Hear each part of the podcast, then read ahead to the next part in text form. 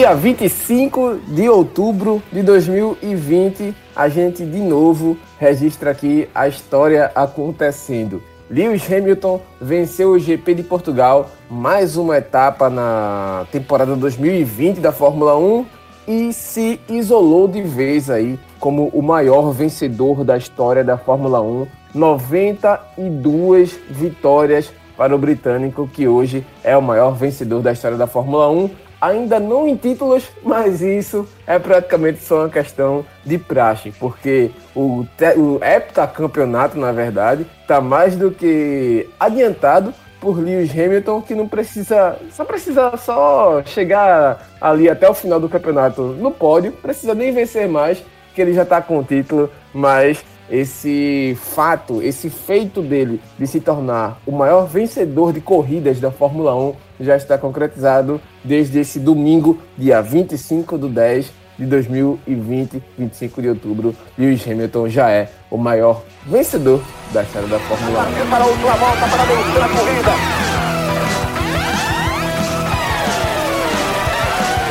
É a última volta!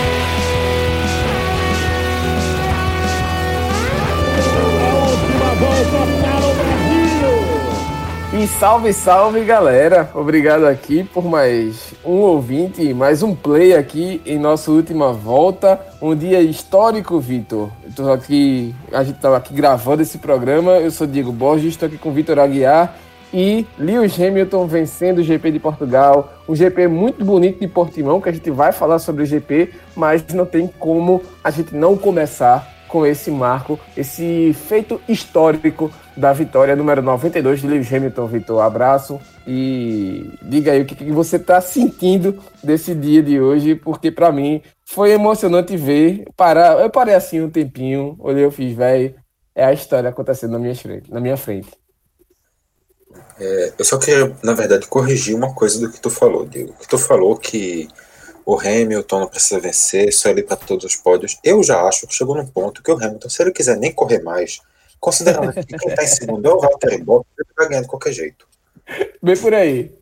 É, se brincar, se ele parar de correr, o, o Verstappen consegue ser mais ameaça que o Bottas ainda para ele.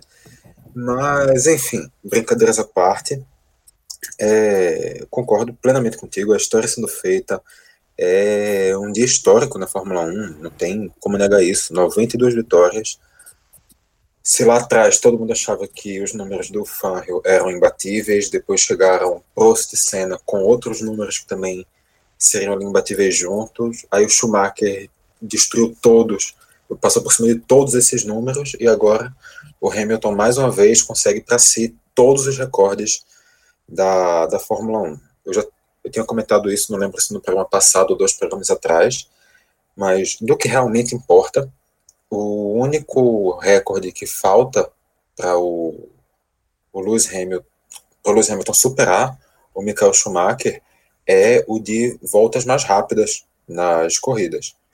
Que o Schumacher ainda tem umas entre 20 e 30 de vantagem. Aí o Hamilton precisa de um tempo que, considerando o tempo que ele ainda tem de carreira, a gente vai ter que acompanhar para saber se ele consegue ou não. Não é uma coisa tão fácil assim também de ser ultrapassado esse recorde. Mas fora isso, tudo que o Hamilton podia levar, só o de títulos, que vai ser igualado agora, nessa questão de tempo, e esse outro, que eu acabei de falar.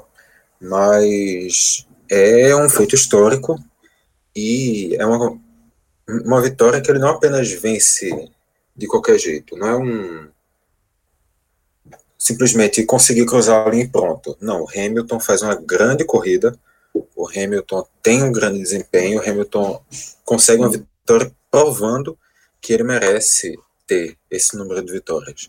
Foi um, uma corrida que ele teve um desempenho na altura de toda essa, essa magnitude que ele alcançou dentro da Fórmula 1, que, claro, a gente vive esse debate e ao longo dos próximos anos esse debate vai continuar, se ele é o número 1, se ele é o número 2, se ele é o número 3, isso aí eu acho que cada pessoa vai ter sua opinião, mas a cada vez, a cada, a cada prova que ele faz, como foi essa hoje, uma prova, uma grande vitória, a cada novo recorde que ele bate, assim como ele conseguiu hoje, ele mais uma vez reafirma que para você ele pode até não estar no número um, mas é impossível deixar ele de um top 3 ou de um top 5, porque ele é com certeza um dos maiores pilotos da história, não apenas da Fórmula 1, mas de todo o automobilismo. Relaxa, pô. Qualquer coisa a gente faz uma enquete aí do Google Chakra, que aí tá resolvido. O silêncio. Eu, eu, eu dei uma risada aqui, só que o microfone estava fechado, mas eu dei uma, uma risada.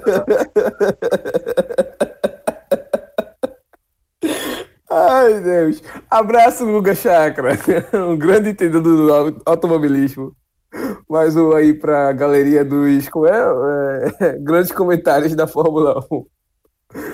É, mas assim, é, de fato, é espetacular o, legado de Lewis Hamilton, o que ele escreve, o que ele constrói, tanto dentro das pistas quanto fora das pistas, acho que é incontestável. Quem quiser colocar aí, ah, porque ele não tem um concorrente à altura dentro da própria equipe, que ele tem um carro muito melhor. Schumacher tinha tudo isso também e fez o que fez, enfim. São várias discussões. Não é esse programa aqui que vai definir, não é nenhum outro programa que vai definir. Então fica aí a questão da gente analisar de fato o que cada piloto representa. Schumacher representa uma parte importantíssima da minha história assim em relação ao quanto eu acompanho da Fórmula 1, o quanto eu via Schumacher vencer na Fórmula 1, cria uma imagem, o quanto eu via Senna vencer na Fórmula 1, mesmo muito novo também, cria uma imagem, enfim, velho. Mika Hackney, Villeneuve, o próprio Vettel também, enfim, velho são grandes pilotos, são campeões, são pessoas que tiveram, têm a sua história, na verdade, ainda. A história não passa, ela passa, mas ela fica registrada e fica ao nosso alcance para a gente acompanhar e rebuscar cada vez mais esses feitos. Só que ver a história acontecer é muito massa, é muito bonito. Mas outra coisa aconteceu também nessa corrida de, do GP de, de Portugal, circuito do Algarve, que largada espetacular, Vitor. Espetacular. Eu já estava vendo ontem no treino livre, eh, no treino classificatório, na verdade, eu assisti a primeira, a primeira parte do treino livre e o classificatório. Chamou um pouco a atenção desde quando a Red Bull estava colocando o álbum para correr no Q3 de pneu médio, enquanto todo mundo estava correndo de macio. Aí depois vem a Mercedes e bota médio e todo mundo vendo que quando o, o médio estava mais aquecido, estava correndo mais, mas estava demorando um pouco para aquecer. E aí o que acontece na largada? Hamilton em botas de médio, Verstappen de macio, mas também médio também, desculpa. Não, Verstappen largou de macio, quer dizer. Só que Hamilton, Bottas e Verstappen demoraram a, a, a aquecer o pneu. O Leclerc, que também largou de médio, também demorou a aquecer pneu. E aí todo mundo praticamente foi passando ali, né? O Sainz foi batendo na liderança, foi batendo na, na ponta da, da, da, da corrida e quase, quase abriu dois segundos para as duas Mercedes. Tanto para o Hamilton quanto para o Bottas. O Bottas passou o Hamilton, depois o Hamilton retomou lá na volta 20 e foi embora para a vitória. Mas foi uma largada muito ruim desses e uma largada espetacular, não só do Sainz, que foi batendo na liderança, mas do Kimi Raikkonen, que saiu ali da, do fim do pilotão praticamente e foi bater em sexto. Essa largada, acho que para mim, Vitor, foi a das mais espetaculares desde acho, da, da última década, velho. Porque ver uma McLaren tomar a ponta foi, foi muito bonito e foi uma largada louca. Ainda teve o toque do Verstappen no, no Pérez, né? Não, sem dúvida. Na hora que eu vi aquela, aquela loucura toda acontecendo, eu me lembrei de um comentário aleatório que tinham feito, não lembro se no, no Q2 ou no Q3, ontem, na, no sábado, na classificatória, na transmissão da Globo, alguém comentou que tinha recebido uma mensagem no, nas redes sociais que dizia que a pole ia ser do Hamilton, mas a vitória ia ser do Russell. Eu vi aquilo acontecendo. A, o nível de loucura, eu achava que ia chegar a esse ponto mas terminou que foi só, foi só aquele início, emocionante mesmo. Mas é como tu falou, uma largada completamente fora do esperado. O Sainz, como tu bem disse, ele quase abriu dois segundos, mas ele quase abriu dois segundos do Bottas, que estava em segundo, porque do Hamilton em terceiro ele colocou mais de dois segundos ainda. Então foi um, uma largada espetacular da McLaren, que depois caiu de rendimento até porque estava um rendimento totalmente fora de sua curva, isso não tem dúvida. Mas também eu acho que esse destaque do Kimi Raikkonen é fundamental. O Kimi Raikkonen largou em 16, conseguiu nessa largada subir 10 posições, conseguiu disputar forte com a galera em pista, não foi só na largada. Depois ele foi para o pit, ele conseguiu voltar ainda a sexta ou foi a sétima colocação. Terminou um pouco atrás disso, mas ainda assim eu já adianto aqui o Kimi Raikkonen como um dos grandes destaques dessa corrida, que total, mim, total, que para mim acabou sendo uma corrida um pouco de matar saudades, porque a gente viu a McLaren correndo na primeira posição, a gente viu um carro da Williams, a gente viu o Kimi Raikkonen brigando forte na zona de pontuação em alguns momentos.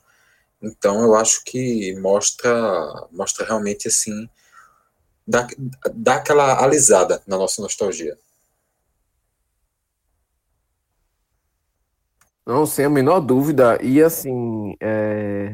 o vídeo da largada do Kimi Raikkonen é muito bonito, pô. Eu tava até na expectativa de, de que esse vídeo tivesse demorado um pouco mais para sair, mas aí o nosso amigo que faz o esporte da depressão me marcou no Twitter e disse: Diego Borges, olha aqui como é que tá essa largada do Kimi. Bicho, eu tenho toda certeza que o Kimi tava sorrindo no, debaixo do capacete ali, dentro do capacete.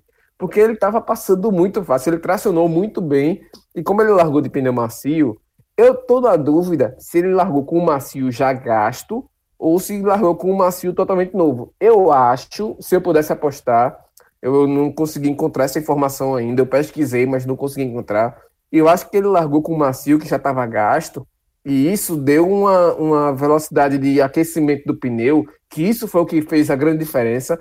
Não, além de, de, dessa questão do aquecimento, que o pneu macio, o pneu médio, na verdade, o, o da faixa amarela, que o, tanto o Hamilton quanto o Bottas largaram, o Leclerc também largaram, ele demorou, demorava uns 4 a 6 segundos, 6 voltas para aquecer. Deu para ver também quando o Gasly fez a mudança de a, a, a o primeiro pit stop dele. É, acho que no meio da corrida ali, mais ou menos, ele perdeu o rendimento. Depois que ele voltou, a, quando aqueceu o, o pneu, ele voltou a render melhor. Ele perdeu muita posição assim que ele fez a troca. Assim, deu para ver que o pneu novo médio estava sofrendo muito para aquecer. E o Raikkonen estava de macio, e acho que o macio dele já estava um pouco gasto. Acho que com duas ou três voltas, ou quatro voltas, eu acho que a escolha dele, por ter um pneu que fosse mais fácil de aquecer, deve ter feito a diferença e fez muita diferença. Lá saiu de 16, 10 posições. O vídeo é espetacular.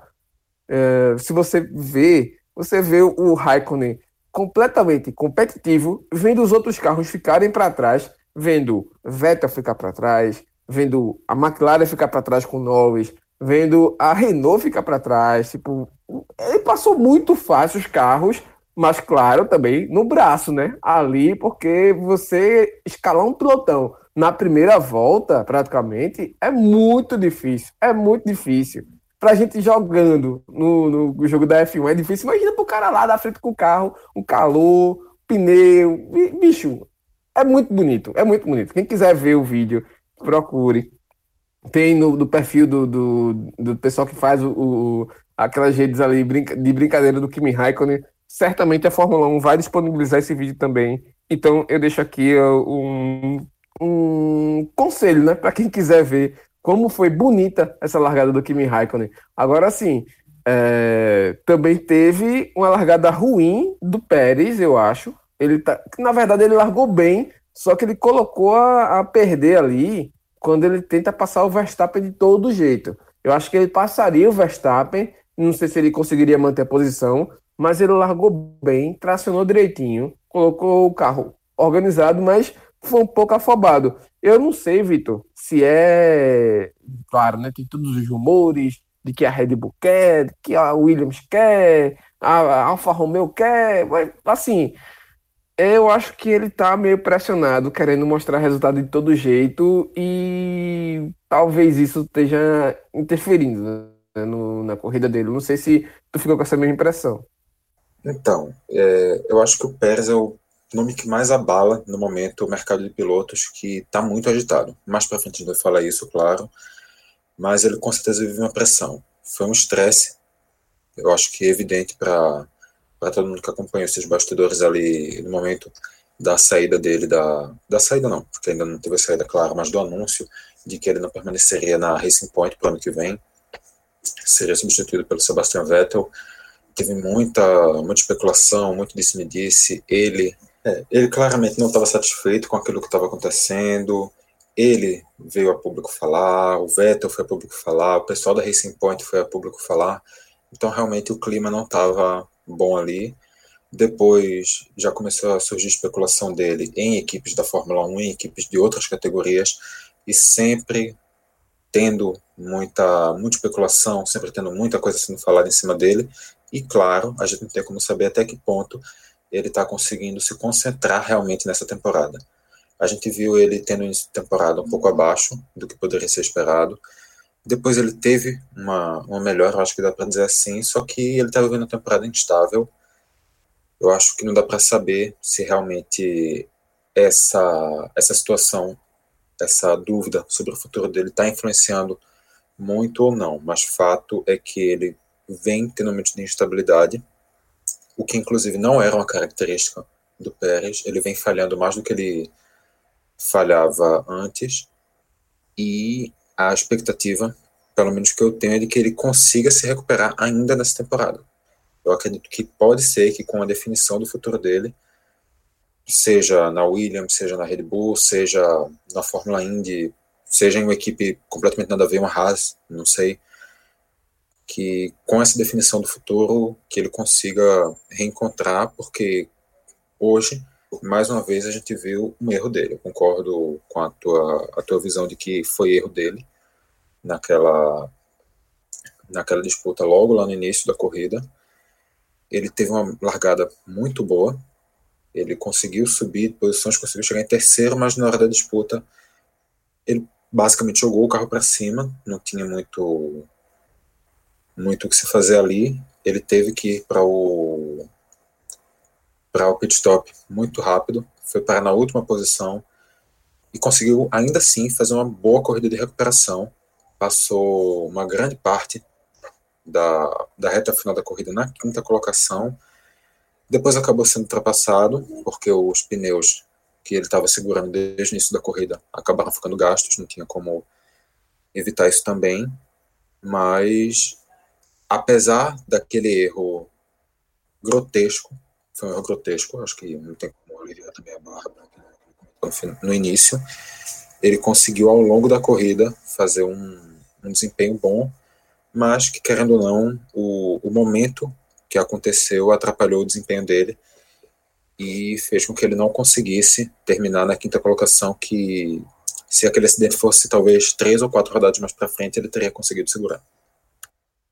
Não, certamente, também acho isso. Acho que talvez ele segurasse se fosse um pouco mais na frente, mas é, lembrou, para mim, logo de cara, o erro do álbum lá no começo da temporada, se não me engano, na, na primeira corrida do, do GP da Áustria, no circuito do, do Red Bull Ring, quando o álbum tenta passar o Hamilton de todo jeito, de toda forma, e os dois acabam se tocando.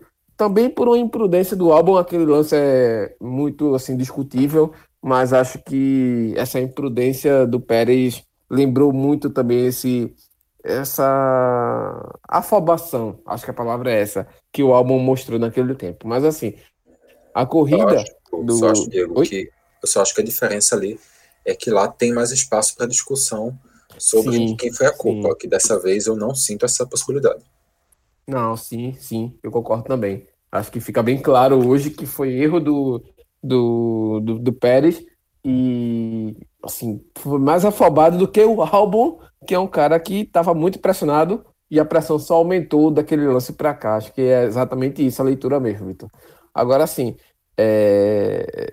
da volta 5 em diante, a gente viu as peças voltarem direitinho para o tabuleiro, né? Você falou aí da, de foi quanto foi importante ver a McLaren é, guiando da liderança, fazendo um, uma boa apresentação com o Sainz, só que depois não tinha como o Sainz é, se manter na frente né, dos três carros que são, sem dúvida, os maiores. E também acho até que a gente vale lembrar aqui, falar aqui, do bom rendimento do Leclerc, porque acho que foi um, um milagre, não sei se é mais um milagre, mais um coelho que o Leclerc tira da cartola, é, fazendo essa boa corrida que ele fez com a Ferrari. Tá certo que o Vettel lá atrás, tudinho, até o Vettel, como disse o Marcelo Correge na, na transmissão, é, meio que admitiu que o Leclerc está num momento acima dele em relação a como está guiando o carro da Ferrari, mas assim, o Leclerc tirou o coelho da cartola. Eu achei estranho ontem, quando o Leclerc disse que estava ouvindo o Hamilton no rádio dele. Eu não sei o que isso significou, mas assim, com todo o histórico da Ferrari de é, treta com motor adulteradozinho ali, a FIA fazendo acordo com a Ferrari, não sei o que, depois de que a FIA descobriu que tinha alguma coisa estranha com a Ferrari, fizeram um acordo de a FIA não divulgar o que era e a Ferrari mudar o que estava de, entre muitas aspas, errado, o carro perdeu de rendimento. E agora, do nada, o carro volta a correr bem com o Leclerc e o Leclerc, durante a classificação, diz: o que é que tá acontecendo aí, pessoal? Tô ouvindo o Hamilton aqui. Será? Será? Eu tô questionando aqui. Será que a Ferrari tava com alguma coisa que tava permitindo escutar o Hamilton e o mecânico ali, o mecânico, ó, o engenheiro, esqueceu de desligar o rádio na hora de falar com, com, com o Leclerc? Eu não sei. Mas eu acho que isso valeria uma investigação boa, viu? Mas, de toda forma, fica aí o registro da, da boa corrida do Leclerc. É aquela, a gente, como tu me falou, a Ferrari tem um histórico não muito bonito de ser muito fiel às regras. Inclusive, é um dos motivos pelo qual essa temporada está sendo tão ruim da Ferrari. Ela está, até certo ponto, proibida de mexer no motor ao longo desse ano. Está tendo que correr com aquela a, a, aquele pedaço que eles retiraram, não sei, talvez num Fiat Mille para colocar Essa carroça, no carro. Carroça, carroça. É, eu, eu, tentei, eu tentei ser um pouquinho menos, menos específico, mas é, é uma carroça.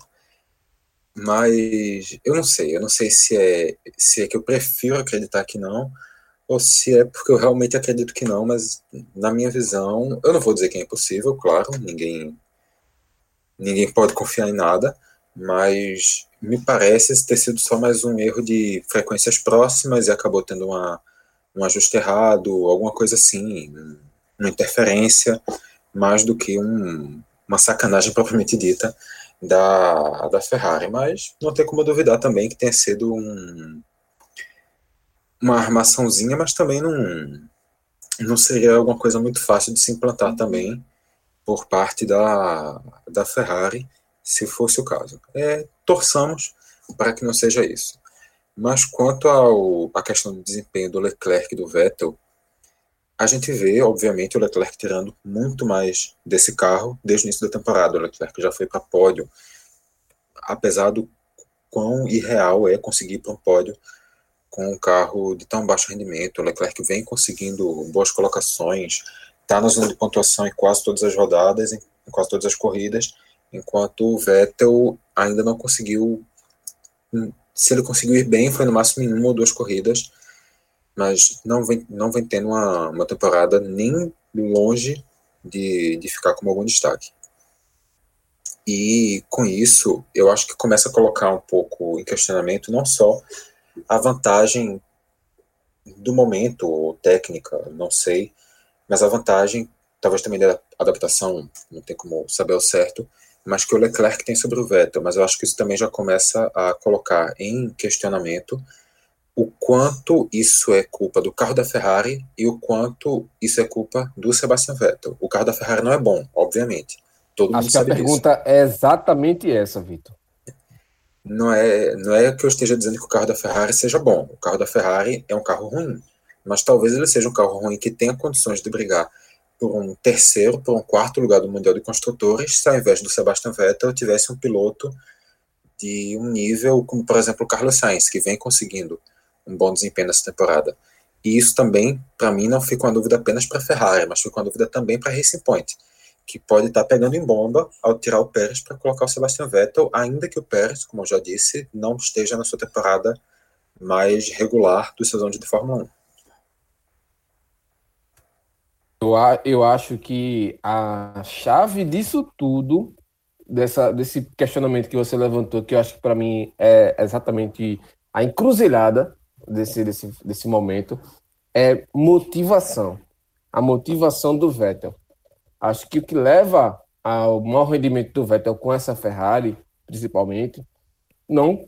O cara é tetracampeão mundial. O cara é um dos maiores vencedores da história da Fórmula 1 também. Cara tem qualidade. Ele já mostrou isso, inclusive, nessa temporada. Quando ele meteu o carro na frente do Leclerc e botou bonito para cima. Mas eu acho que a forma como a Ferrari conduziu esse desligamento dele, essa transição, digamos assim, a forma como a Ferrari escanteou o Vettel, tratou ele como uma peça descartável, simplesmente descartável. Não que isso seja novidade na Fórmula 1. Ninguém aqui está dizendo que, ah, meu Deus, coitadinho do Vettel. O Vettel é, conhece nem na Fórmula 1, nem na Ferrari, né? Que na, a Ferrari também tem histórico disso. Exatamente. É bem, é bem assim. A Ferrari já fez isso várias vezes com outros pilotos. Agora, assim, é, o jeito como foi conduzido, acho que a resposta do Vettel mostra muito disso. É, com certeza perdeu o tesão de correr pela Ferrari, é, como ele mostrava como ele queria, por exemplo, várias vezes a estratégia de um pneu diferente e a equipe botava um pneu nada a ver, sugeria um pneu nada a ver, não respondia ele no rádio, enfim, velho, acho que a motivação do, do Vettel em continuar correndo pela Ferrari até o final do ano é o principal ponto que mostra esses resultados ruins dele. Talvez não mais do que a qualidade dele, porque qualidade eu acho que para mim do Vettel é indiscutível. Agora, pro ano que vem, a motivação do homem vai lá em cima, porque até acionista da Aston Martin ele se tornou. Então, acho que isso ano que vem vai ser muito parecido, por exemplo, com o ano que, assim, uma comparação bem chula, o ano do Kimi Raikkonen pela Lotus. Quando o Kimi Raikkonen volta pela Lotus, ganha a corrida pela Lotus, e a Ferrari olha para ele e diz: Porra, ainda dá um caldo, volta aqui. Claro que acho que o Vettel não volta mais para Ferrari, mas eu não descarto. Podem me cobrar lá no ano que vem, podem me chamar de doente, de doido. Mas eu não descarto hoje, dia 25 de outubro, estou batendo aqui na, na mesa dizendo, eu não descarto no ano que vem uma vitória de Sebastian Vettel pela Aston Martin. Porque motivação ele vai ter. Um carro decente, muito provavelmente ele vai ter. E técnica e qualidade de piloto, eu acho que já está mais do que provado que ele tem. Agora, se vai ter, por exemplo, toda uma conjuntura para que isso aconteça é outra história. Mas eu, Diego Borges, não descarto uma vitória de Vettel no ano que vem. Sobre essa. Obviamente, não. Eu acho também que a questão é mais motivação do que, do que técnica propriamente dito, mas eu já também começo a colocar alguma dúvida. Eu já não. Para mim é uma certeza que a motivação falta, mas eu não sei se já se é só isso. Eu já estou começando a ficar cada vez com mais pé atrás sobre o Vettel, mas não era nem sobre isso que eu queria comentar, é só sobre essa comparação com o Kimi Raikkonen. Porque o Raikkonen voltou porque a saída do Raikkonen da Ferrari foi uma saída muito mais sutil do que a saída do Vettel. A saída sem do Raikkonen foi uma saída dúvida. que ele estava se aposentando. Foi uma coisa, teoricamente, em comum acordo. Enquanto agora a gente vê realmente esse clima pesadíssimo essa, esse ódio que eu acho que impossibilita qualquer possibilidade, impossibilita a possibilidade é bronca, mas impossibilita qualquer chance de, de um retorno no futuro. Só se for daqui a quando ele virar chefe de equipe, quando ele assumir alguma outra equipe, tiver uma boa passagem, se credenciar para ir para a Ferrari, mas como piloto, zero chance. Não, sem condições, sem condições. Eu só vou lhe perguntar se você tem alguma outra coisa que queira é, comentar da corrida em si, antes da gente ir para os destaques da, da prova. Mas, assim, acho que as, as disputas ali, uma coisa que eu acho que vale a gente falar, é como esse circuito é bonito.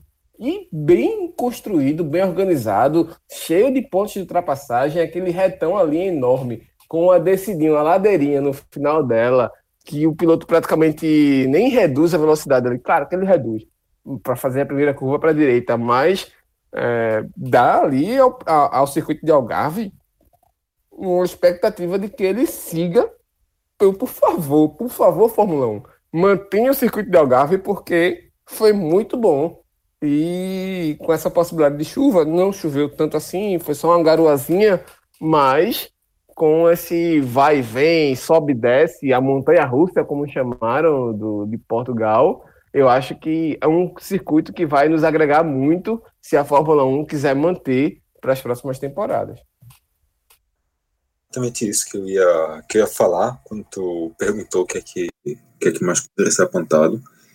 Realmente, um, além de beleza, é um circuito que eu achei completo. Ele tem curvas de alta, ele tem curvas de baixa, ele tem subida e descida, ele tem curva para a direita, tem curva para a esquerda, tem ponto de ultrapassagem. Só tem uma reta, mas ainda assim, isso é uma coisa também que traz uma, uma dinâmica legal para a prova, porque os carros ficam com uma, um pacote aerodinâmico exatamente pensado nas curvas o que faz com que a diferença com a asa aberta seja muito maior, então também traz essa, esse ponto legal, pelo fato de só ter uma, uma reta grande. Eu achei um circuito completo, um circuito que trouxe uma prova muito emocionante, e a minha expectativa agora eu fico torcendo para que no ano que vem a gente tenha outra prova lá em Portimão, porque foi com certeza uma das melhores provas da temporada, uma das pistas mais interessantes apesar de ser uma pista que, como foi repetido algumas vezes durante a transmissão, é uma pista que foi feita para fugir de tudo aquilo que tem nas pistas tradicionais da Fórmula 1. E eu acho que isso é exatamente o que trouxe a, esse grande elemento de diferença para ela. Eu gostei bastante do circuito e da prova, e agora torcer para 2021 termos novamente uma prova lá em Portugal. Por favor, Estoril que me perdoe, tem muita história Estoril, mas Algarve, que circuito lindo, velho. E várias imagens muito bonitas de todas as equipes lançando o tempo todo no Twitter, mas que fica aí nosso apelo, por favor, Fórmula 1, ano que vem que siga no GP de Algarve.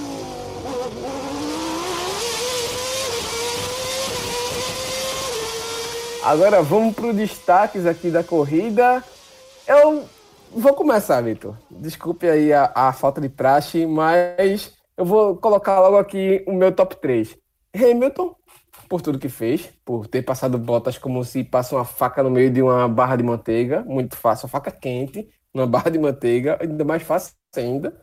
Raikkonen, vou botar em segundo Raikkonen. Foi uma corrida espetacular do Raikkonen. Ele voltou a lembrar o campeão que ele é ele quase pontuou, merecia mais um pontinho pelo menos, mas mesmo sem ter pontuado, valeu a corrida para ele. E é colocar o Leclerc, mas o Leclerc eu acho que vai como menção honrosa. Para mim, vai Pierre Gasly. Mais uma corridaça do Gasly. Achei até que ele conseguiria chegar em quarto lugar, mas ele fez uma corrida muito consistente é, mesmo ele caindo de rendimento com o pneu frio ali, médio, quando ele fez a troca, ele voltou a correr bem, foi passando, passou Pérez, passou Sainz. Tipo, é um cara que mostra que ele hoje, talvez nessa reta final de 2020, ele está no seu melhor, na sua melhor forma física como piloto, na sua melhor, no seu melhor momento da carreira e se coloca mais uma vez como um piloto que está chegando ali naquele pelotão que briga pela pelo quarto lugar aí como o melhor piloto da temporada. Eu não sei se você vai concordar comigo, Vitor. Plenamente. Eu achava que uma coisa que eu senti um pouco foi que o Gasly acabou sendo meio esquecido. A transmissão falou pouco do Gasly, vi pouca repercussão sobre o nome pois do Gasly é. nessa, no Twitter também. Mas eu fiquei surpreso pela grande corrida que ele estava fazendo. Ele também não estava entre os mais votados, é, que tem a votação internacional dos pilotos da, do piloto do dia na, no site da Fórmula 1, ele também não estava entre os mais votados. E eu me surpreendi bastante, mas na minha visão, o Gasly fez uma prova também fantástica. O Gasly foi ultrapassando, foi subindo, E eu também vou concordar contigo. Para mim é o primeiro destaque. O Hamilton. Eu acho que. Gente... De... Desculpa. É, só assim, eu acho que depois de, da vitória dele em Monza, essa foi a melhor corrida dele depois de Monza. Sim, sim. Eu fecho contigo nessa também. Eu acho que o Hamilton não tem por que explicar, o Raikkonen também, a gente já falou sobre, e para mim esse terceiro destaque é sim para o, o Gasly, fez uma corrida segura, uma corrida que soube é, ter ultrapassagem, eu acho que ele não chegou a ser ultrapassado em nenhum ponto da, da corrida, pelo menos eu não, não me recordo. Levou uma volta, levou uma volta, mas todo mundo estava levando volta nessa, nessa prova, então nem conta. Mas foi uma corrida realmente muito boa do Gasly, não tem como não colocar ele entre os destaques. Mas além da menção honrosa ao, a, ao Leclerc, eu queria também fazer uma menção honrosa ao Esteban Ocon. Não pela corrida em si, mas pela capacidade que ele teve para preservar pneu. Porque o vale Esteban, a pena, Ocon. Vale a pena, o Esteban. Ocon segurou um pneu médio da primeira até a volta número 52. Ele aguentou mais ou menos mais de 75% da prova, mais de 3, 3 quartos da prova, com um pneu médio, que a galera estava estipulando que fosse dar um rendimento para um, no máximo umas 30 e pouquinhas voltas. Foi um, ele soube preservar pneu muito bem, conseguiu adiar bastante o seu pit stop, pôde trocar para um pneu macio, que seria em teoria um pouco mais veloz, e com isso conseguiu ali a oitava colocação à frente do companheiro de equipe, o Daniel Ricardo.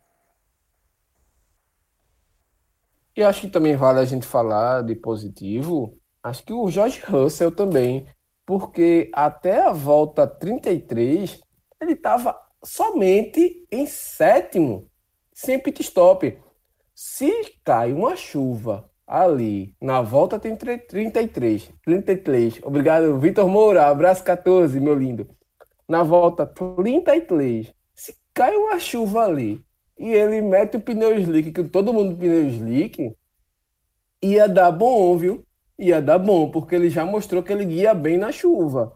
E assim, foi bom, tal, tudinho, quando ele fez o pit stop, claro que ele voltou para trás, terminou em 14 mas é mais um final de semana bom para o Russell. Ele que vai bem na classificação, no Qualify ele vai bem, passou de novo o Q2, mas na corrida é um pouco inconstante e tal. Mas se a gente for comparar com o Latifi, companheiro dele, acho que até é covardia comparar. Mas acho que vale, pelo menos, pontuar aí que ele estava em sétimo na volta 33. Olhei assim, fiz, bicho, se chover agora, o Russell vai fazer cair o Twitter da Fórmula 1, porque se a Williams pontua com o Russell ia ser espetacular. Não, o Twitter, o Twitter para de funcionar. Não, não aguenta não. Mas realmente também fiquei, fiquei nessa expectativa. Acabou quando ele foi para o Peter, ele não conseguiu recuperar as posições. Até conseguiu fazer ultrapassagem depois que voltou do pit. Ele ultrapassou. Foi, foram duas ultrapassagens, sei que uma foi sobre o Giovinazzi, a outra não vou aqui lembrar contra quem foi. Mas também fez uma, não dá para dizer que é uma boa corrida, mas é uma boa corrida porque a Williams permite se ter. Então, o Russell mais uma vez prova que sim, ele é um bom piloto, e aí eu acho que já vale inclusive adiantar um ponto do que vai ser discutido mais para frente, que é para falar sobre o futuro dele na Fórmula 1, Diego, que é um cara que todo mundo olha, todo mundo sabe que ele é o melhor piloto da Williams, todo mundo sabe que ele é um dos caras de maior potencial na categoria, que no ano que vem se, claro, se tivesse espaço, ele poderia muito bem guiar um carro de uma Renault, um carro de uma McLaren. Obviamente não vai, porque essas equipes já estão com suas duplas fechadas, mas que ele teria qualidade para guiar um desses carros. Mas agora ele está com uma pendência que ele pode sequer estar tá na categoria no ano que vem, porque a Williams, com seus novos donos, a Dorilton Capital, eles têm um pensamento agora, obviamente, voltado para o dinheiro, que é uma equipe que está com um prejuízo grande, uma equipe que está precisando ter um reforço financeiro, e o George Russell, a, a única vantagem financeira que traz para a Williams é um desconto no valor que a Williams tem que pagar anualmente a Mercedes pelos motores, pela disponibilização das unidades de potência. Enquanto se eles trocarem ele pelo Sérgio Pérez, que é o piloto que está deixando a Racing Point, eles passam a ter uma adicional de um patrocínio multimilionário, se não me engano, um valor próximo. Já escutei alguns valores diferentes, mas sempre ali entre 6 e 10 milhões de dólares, que seriam pagos principalmente pela Claro, que é a patrocinadora do, do Sérgio Pérez, que iria com ele agora, caso ele seguisse para a Williams. Então, a Williams também teria esse interesse, fica nessa dúvida, e nenhum dos dois pilotos tem futuro garantido, até porque o Nicolas Latifi, mesmo sendo piloto pior, também tem um aporte financeiro um pouco maior do que o Russell. Então, o dinheiro pode pesar e acabar tirando o, o George Russell da Williams no ano que vem, mas torçamos para que não seja o caso, porque nesse momento, para quem está assistindo, com certeza a técnica e ficar nessa esperança pelo pontinho da Williams vale muito mais do que essa questão financeira, mas aí é ver como a administração vai levar esse caso também. Exatamente, é mais uma coisa que a gente vai ter que olhar para essa, é, essas coisas, né? essa cena que vai acontecendo fora aí do, das pistas, né? Várias notícias, várias informações que a gente recebe durante a semana. Mas, assim, os negativos, eu colocaria aí o Pérez, porque por conta daquele erro que a gente já comentou aqui, e o Stroll, que hoje foi dia de estrolada torta direito, bateu o carro ali em cima do Norris, prejudicou a corrida do Norris também, que estava entre os 10 melhores, acabou não pontuando, foi punido por exceder o, o limite da pista. Eu colocaria ele, o Kvyat também, porque o Kvyat, meu Deus do céu, não sei o que é está fazendo na Fórmula 1 ainda, e Magnussen e Grosjean, porque já adiantando também o que a gente ia comentar, a Haas, esse foi o final de semana que eles anunciaram que não terão nenhum dos dois pilotos para o ano que vem, e acho sim que nenhuma outra equipe vai olhar para eles. Hum, tem um Grosjean tem Magnussen no mercado. Não vai, velho. Não vai, velho. Então, Grosjean, Magnussen, tchau. E vocês estão aqui juntos aqui nesse destaque negativo. Eu acho realmente o Kvyat é um piloto que a cada. já está aí pelo menos umas três ou quatro provas disputando, brigando para não ficar em último. Hoje ele conseguiu, foi o 19 dos 19 que concluíram. O único que não concluiu foi o Stroll, que já estava tão mal que simplesmente disse: sabe de uma coisa? Deixa eu recolher, vou para casa. Não é novidade, né? Ele sempre é esse, né? Tipo, é o estilão que, ah, se for para jogar assim, eu não quero. É, decidiu dar esse prejuízo ao menos para papai. Mas é, acho que sim, os destaques negativos são esses. Apesar da boa corrida de recuperação do Pérez, realmente ele teve um erro que comprometeu seu desempenho. Eu acho que não dá também para fugir do nome dele aí. Eu acho que Pérez, inclusive, dava para entrar destaque negativo por uma parte da corrida e destaque positivo por outra. Mas, com certeza, ele mesmo que se queimou, então destaque negativo para ele. Quanto ao que tu falou de Magnussen e Grosjean, eu acho que sim, são dois pilotos que estão estão fora do mercado, não tem mais nenhuma, nenhuma equipe. A gente não vai não tá aqui pensando que a Mercedes vai dizer, poxa, Hamilton, pro ano que vem, não, sai Hamilton, vou colocar o Grosjean. Ninguém vai, vai dar esse espaço para eles. Pelo amor de Deus. E eu digo mais, não é só para eles, não. Essa é uma temporada que eu acho que pelo menos, no mínimo, no mínimo, quatro pilotos estão deixando bem claro que é a última deles, eles não voltam mais. Que são Kevin Magnussen, Roman Grosjean, claro, Daniel Kvyat, que eu não vejo mais com espaço no AlphaTauri no ano que vem, e Antônio Giovinazzi, que mesmo tendo seus pontinhos também não acho que consegue fazer consegue assegurar sua permanência na Fórmula 1 no ano que vem. E isso também é bom porque deve abrir espaço para novidade no ano que vem. A gente já tem a volta confirmada do Alonso, a volta do Huckenberg é uma possibilidade, e a gente tem nomes fortes do, da Fórmula 2 surgindo como opção. O Nikita Mazepan está sendo especulado na, na Haas, o Mick Schumacher sendo especulado na Haas e na Alfa Romeo. O nome do Robert Schwartzman também já surgiu, e tem alguns outros nomes aí fortes da Fórmula 2, mas ao que tudo indica, ainda não vai ser em 2021 que a gente vai ver um brasileiro de novo correndo na Fórmula 1. Não, acho difícil, acho muito. O próprio Callum Ayla também é um bom piloto da Fórmula 2 também, que a gente não falou aqui ainda. Mas assim, eu já vi durante essa semana pessoas falando que a Alfa Romeo deve manter a dupla para o ano que vem, o Raikkonen e o Giovinazzi. Não tem nada que na minha cabeça olhe e diga, ah, o Giovinazzi deve manter. Pelo amor de Deus, o que é que o Giovinazzi está fazendo até hoje na Fórmula 1? O que é que esse cara está fazendo até hoje aí? E assim, é... entre o Mick Schumacher e o Robert Schwarzman, eu prefiro muito mais o Schwarzman, viu? Só para constar aqui. Tá certo que o Mick Schumacher tem todo o peso do pai, tem toda a história do pai com a Ferrari e a, a própria Alfa Romeo. Faz parte aí desse, dessa brincadeirinha aí junto com a Ferrari, nessa aproximação, acho que eu diria isso. Até, tanto é que o motor da, da Alfa Romeo é o motor Ferrari, enfim, desde o tempo da, da própria Sauber também. Mas assim, o Schwartzman é muito, muito mais piloto do que o Mick Schumacher. E isso eu digo pelas corridas da Fórmula 2 que eu já assisti. É, nessa temporada aqui, eu acho que eu assisti umas 6, 7. E todas elas que eu assisti, eu não vi um Mick Schumacher mais consistente do que o Robert Schwartzman. Até quando ele larga atrás, o Schwartzman faz uma corrida de melhor recuperação do que o, o, o Mick Schumacher, mesmo o Mick sendo, eu não sei se ele ainda é o líder da temporada, mas o Mick é um cara muito pragmático na Fórmula 2. O Schwartzman não. Schwartzman é um cara que vai para cima. O próprio Mazepin também é um russo também que é muito chato de passar. É um cara que vai para cima, vence corridas também. O Tsunoda também, que é o japonês da que faz parte da, da, da equipe que é gerenciada pela Red Bull, também é um bom piloto, comete erros, lembra muito Albon, mas assim, é um bom piloto também. Acho que o Mick Schumacher não é o melhor dessa geração, não, viu? Mas fica aí o questionamento.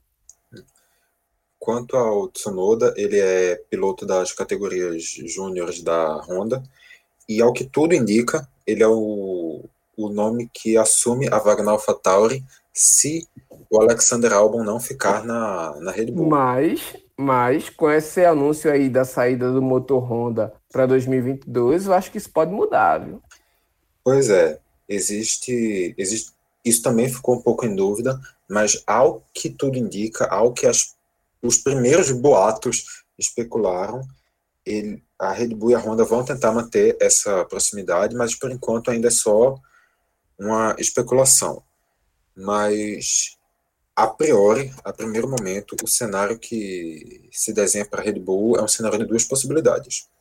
Ou eles simplesmente desistem de fazer isso que eles sempre fazem e para correr ao lado do Verstappen no ano que vem eles chamam um nome mais experiente que poderia ser o do Sérgio Pérez e rebaixam o Alexander Albon para correr junto com o Gasly que apesar de estar tendo esse ano maravilhoso já recebeu a notícia de que ele não vai estar na Red Bull no ano que vem apesar de ninguém entender por que ele não recebe essa chance agora que seria um momento perfeito para isso e a segunda opção seria manter tudo como está, simplesmente tirando o Kvyat, que já é considerado basicamente como fora, não tem muita especulação mais sobre a permanência do Kvyat. E nesse momento o Tsunoda já assumiria como um dos favoritos à entrada. É claro que isso também vai passar por uma negociação entre Honda e Red Bull, que vão ter que ver direitinho como é que fica essa relação delas, mas a priori, por enquanto, os cenários que mais se desenham para a Red Bull são esses.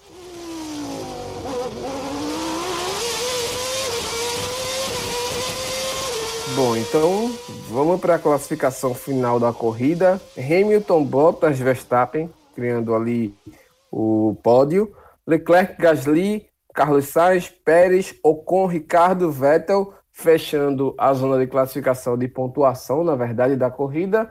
Raikkonen, Albon, Norris, Russell, Giovinazzi, Magnussen, Grosjean, Latifi, Kvyat completaram a corrida e Stroll foi o único que não completou a corrida porque arregou.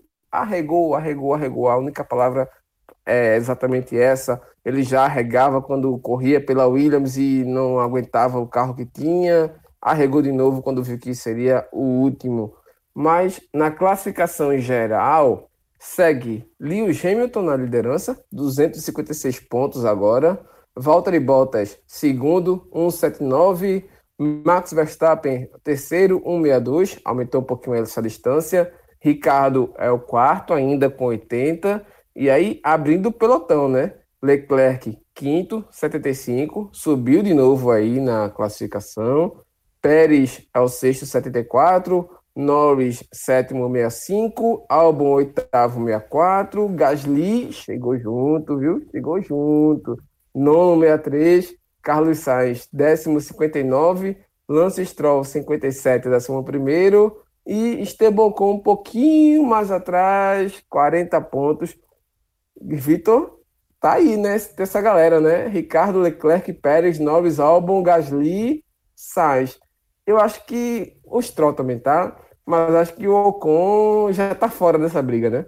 É, o Ocon tá com 17 pontos atrás do início da disputa, então realmente parece ser já uma briga que está começando a ficar distante para ele. Claro, a gente não tem como prever o futuro, pode ser que ele chegue, mas não é o cenário que se desenha. Foi bem hoje, né?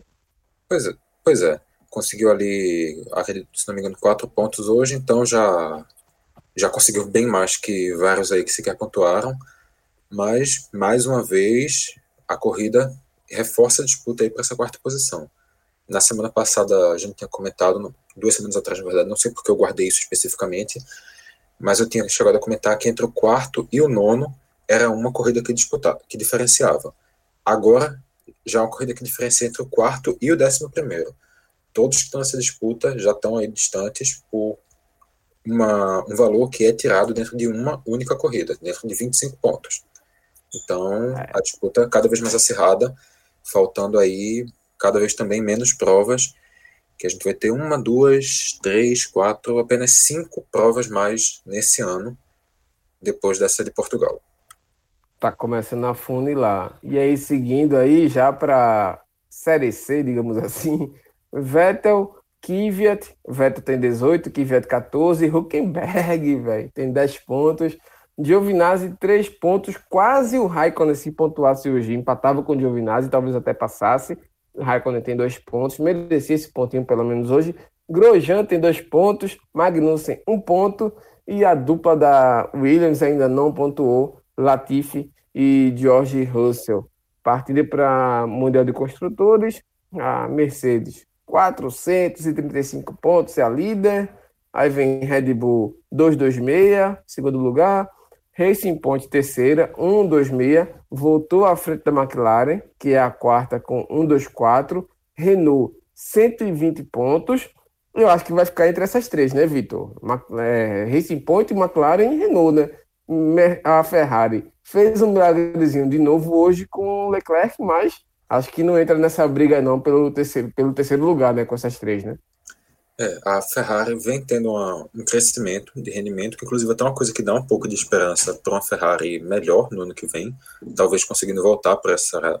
Não, obviamente, para a briga pelas vitórias, que eu acho que ainda vai precisar do novo regulamento para isso, mas talvez no ano que vem voltar para essa briga pelo terceiro lugar, mas para esse ano, realmente é a mesma situação que eu comentei sobre o Ocon. Pode até chegar, mas não já é um cenário que esteja mais muito desenhado, não. E também a cada rodada essa briga se acirrando mais. Nesse momento só seis pontos separando as três equipes. E com certeza ainda tem muito, muita emoção aí nessas últimas corridas. Não, certamente tem. Então a Ferrari a sexta 93 pontos. A AlphaTauri, sétima lugar, sétima colocada com 77. Não sei se vai alcançar a Ferrari. Vamos analisar para os próximos campeonatos, próximas provas do campeonato, na verdade. E aí a Série Z, Alfa Romeo 3, 5 pontos, Haas 3 pontos e a Williams ainda não pontuou. Então a gente segue aí analisando os próximos dias, Vitor. Alguma notícia aí, alguma informação? Olha, notícia e informação. Na verdade, tem informação sim. Nunca que... falta, né? É, nunca falta. Ainda depois da próxima corrida, vão ficar faltando apenas 104 pontos em disputa no Mundial de Pilotos. 104. Que são os pontos das vitórias e das voltas mais rápidas. Ou seja, o cenário para a vitória do Lewis Hamilton já está começando a se desenhar. Ao que tudo indica, dentro de mais duas ou três provas, o Hamilton já vai ser campeão do mundo antecipado. E já na próxima prova, já na Itália, já em Imola, o, a Mercedes pode conseguir mais um título, que já é um recorde, já vai ser o sétimo título consecutivo da Mercedes, corrija-me se eu estiver confundindo aqui o número, mas que já é um recorde histórico, maior sequência de títulos de construtores na Isso, história. com certeza. E diga-se de passagem também um fato completamente curioso e aleatório que eu me deparei olhando os números nessa semana, Diego. Nessa, nesse século, desde 2000, a gente já teve cinco equipes sendo, sendo campeãs de construtores na, na Fórmula 1. A Renault, a Ferrari, a Mercedes, a Brown GP e a Red Bull. E dessas cinco, a única que já tinha conquistado algum título antes desse século é a Ferrari. As outras quatro conquistaram de maneira inédita. Isso não tem nada a ver com nada, é só informação completamente aleatória que eu estou trazendo. Ah, mas fica assim a questão do acompanhamento das tecnologias. Acho que é exatamente isso.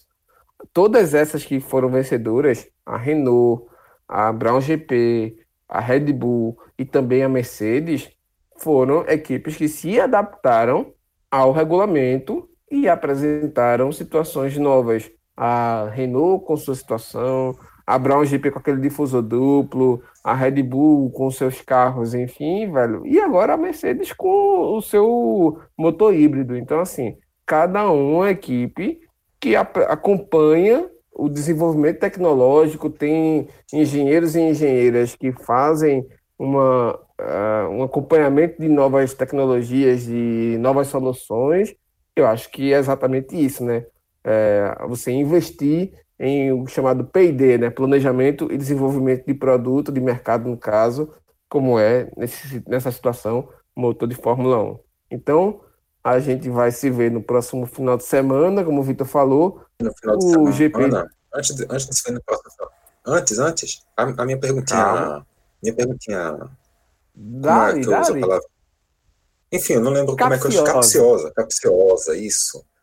A minha pergunta capciosa de hoje é, Diego, 2021. Qual é a cor do carro que o Sérgio Pérez vai estar guiando? Qual vai ser a equipe que vai ter o Sérgio Pérez em 2021? Que sacanagem. Eu só digo uma coisa. Se fosse eu, eu, para decidir, eu colocava um pretão da Raiz. carro preto da Raiz. Eu botava o Sérgio Pérez na Raiz para correr na Raiz.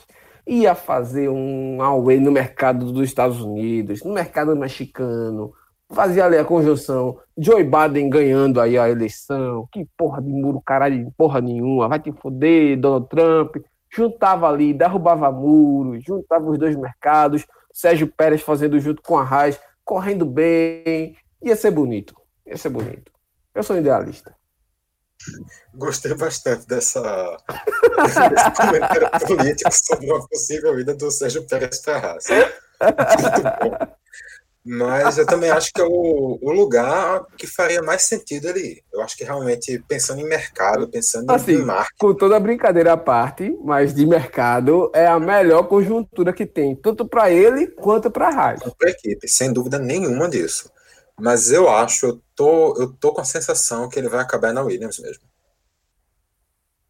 Tá com mas cheiro, realmente, tá se, cheiro. Mas se for por, pela racionalidade, realmente eu acho que o mais coerente seria a Raj. É, mas é, pelo pessoal que o pessoal tá falando, a Raiz vai apostar em dois moleques novos. Falaram aí até tanto do Mick Schumacher, o que eu acho difícil. Acho que o Mick Schumacher vai sim a, a assumir essa vaga do Giovinazzi. Mas como já tem gente falando, o Martin Brandlow, inclusive, falou que o Giovinazzi deve seguir, aí eu acho que o Mick vai para a Haas. Agora, se a Haas quiser colocar Mick Schumacher e Nikita Mazepin junto, eu vou dizer, meu amigo, vocês não gostam de paz. Vocês odeiam paz.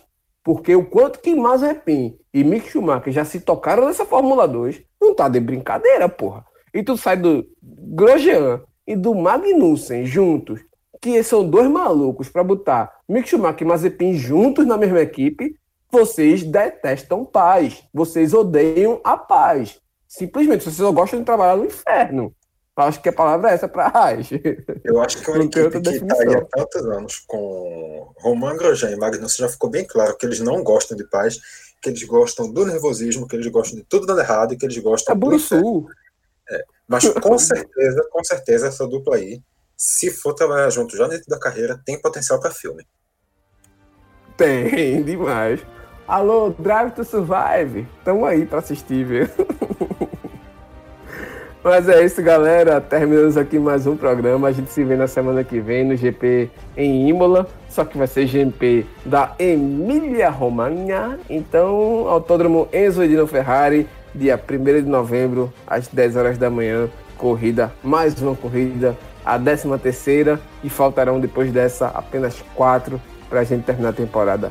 Valeu, Vitor. Valeu, galera. Até o próximo programa.